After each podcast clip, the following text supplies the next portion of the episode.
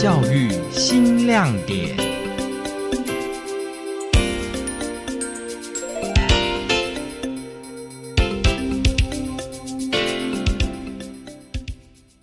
化妆疗法，它会强调一开始在化妆过程当中，前面一定要摆面镜子，从头到尾每一个动作是长辈看着镜子做，所以有一种感觉，就是长辈好像也透过镜子再重新认识一次自己的这样子的感觉。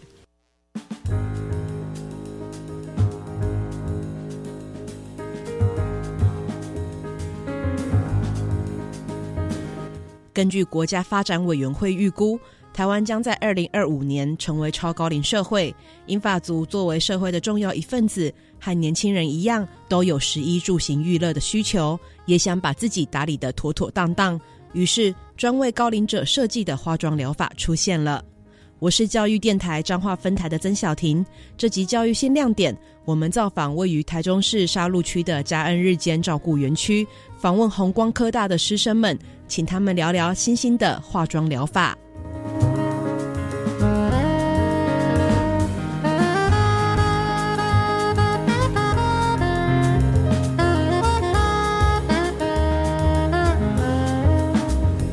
弘光科技大学老人福利与长期照顾事业系是国内第一所获得教育部评鉴一等的老人相关科系。系上除了训练学生具备照顾与护理的技能，也紧跟时代潮流，与企业合作，引进多元辅助疗法。其中一项就是化妆疗法。系主任于静佳介绍。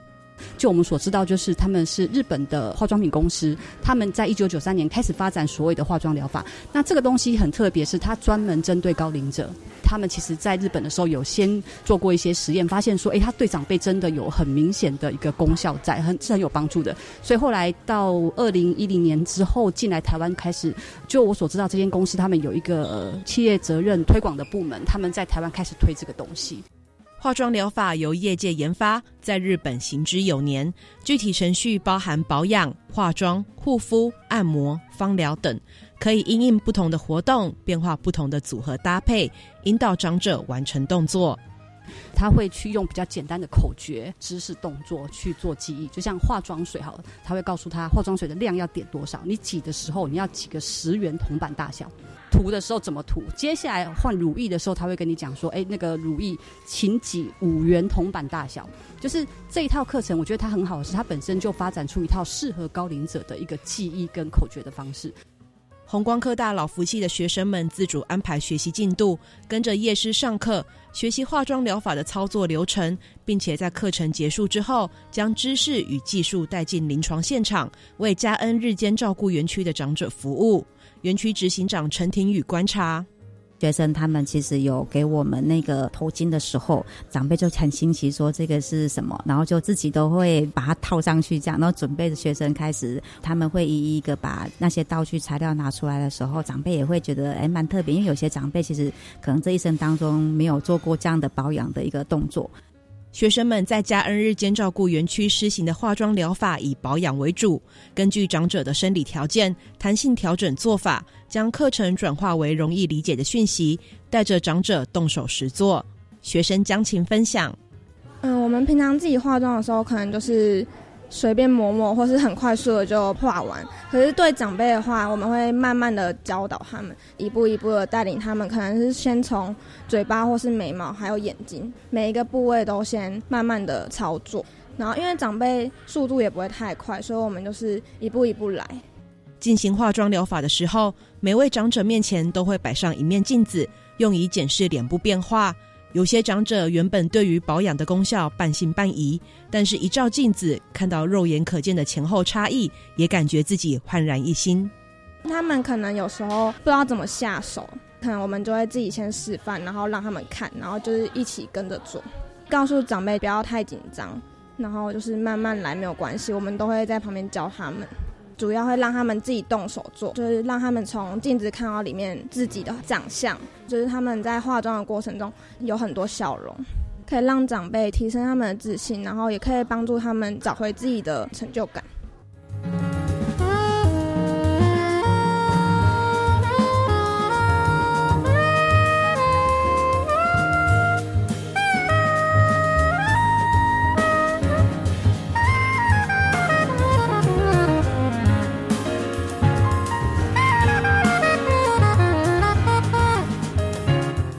化妆疗法不只教导保养化妆而已，也借由实际操作，让长者活动筋骨，完成有益复健的动作。学生陈静莹举例说明。长辈他们的姿势，可能平常他们手就抬不起来，然后因为透过化妆疗法的话，提醒他们要把他们手举起来，这样就可以顺便训练到他们的手臂肌力，不会让他们就是很多手放着啊，然后就没有动到，肌力就容易退化。他进一步分享，有些长者本来意兴阑珊，试了之后发现自己做得到，便渐渐产生信心，更愿意学习相关手法。像如果失智长辈或者是那种身体状况比较不佳的长辈的话，如果我们在带化妆疗法，可能他们就是没办法做到我们想要他们做到的动作，可能就会觉得说，这种动作我就做不到，为什么要我做这些？但就是我们就会请他们尽力而为，然后当他们自己真的去尝试做的时候，他们就会发现这些动作是我自己可以做到的，然后他们的成就感就会比较多这样。随着尝试化妆疗法的长者越来越多，不少人开始发现乐趣，自己投入其中之余，还会拉着同伴一起参与。嘉恩日间照顾园区的长者说：“先那个洗脸呢，难道在用化妆水，啊，在用乳液这样子按摩，做的很细心啊。我觉得说很很很活跃这样子，对我们老人家来讲是有一种保护啊作用啊呢。”卡卡细致啊，那摸起来悠悠光滑。而年轻人们的加入，也让长者们倍感窝心。一群人相见，就像阿公阿妈遇到孙子孙女，相处起来非常融洽。叫他们的小朋友、老师的指示啊，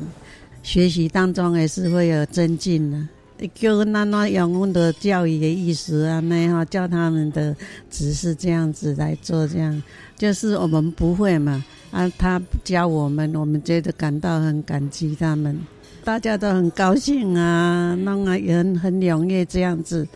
弘光科大老福系系主任于静佳指出，化妆疗法有别于一般的化妆服务，强调让长者亲手操作，借此提高自主性，培养独立生活的能力，达到自立之源。比方说上眼影或腮红，他们会把调色盘给长辈来，阿妈你自己调，你要什么颜色？诶，如果你想要今天感觉上热情一点，你可以挑红色。诶，如果你不想要那么高调，你可以挑什么颜色？所以我觉得让长辈的选择过程很重要。很多长辈会很喜欢那个你自己让我选，而不是你帮我安排好。因为我们现在对高龄者照顾来讲，很多时候是我们限制了他。阿妈，你不要做这个；阿妈，你不要做那个，因为这样很危险，这样不好，这样不适合。你说阿妈，你不要涂那么红的口红等等之类的。但是，当化妆疗法他一直强调说让他自主、自理、自我选择的过程，那个对长辈来讲是非常有正向的帮助。嘉恩日照园区执行长陈庭宇则表示，现行的老年照顾疗法多半从照顾者的立场出发，被照顾者的角色相对弱化。化妆疗法将自主权交给长者，不仅给予新的刺激，减缓失智失能，也让长者增加自信，由内而外做自己。呃，如果说是旧有的模式的活动啊，其实最主要是我们想服务业者他可能自己会规划出想要提供长辈什么样的服务的内容或者是活动的东西。可是化妆疗法，我觉得它本身是可以让长辈更从他们自己本身可以让他们自己变漂亮那一种的展现出来的那个感觉是不一样，很开心的内外合一的那种感觉的那种导入，所以是不同于其他的活动内容。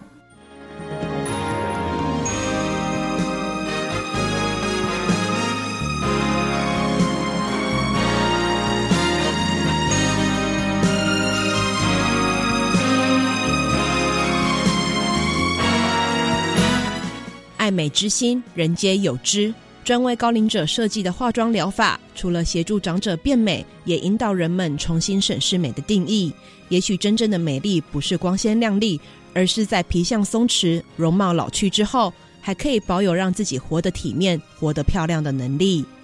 我是教育电台彰化分台的曾小婷，这集教育新亮点到此告一段落，谢谢收听。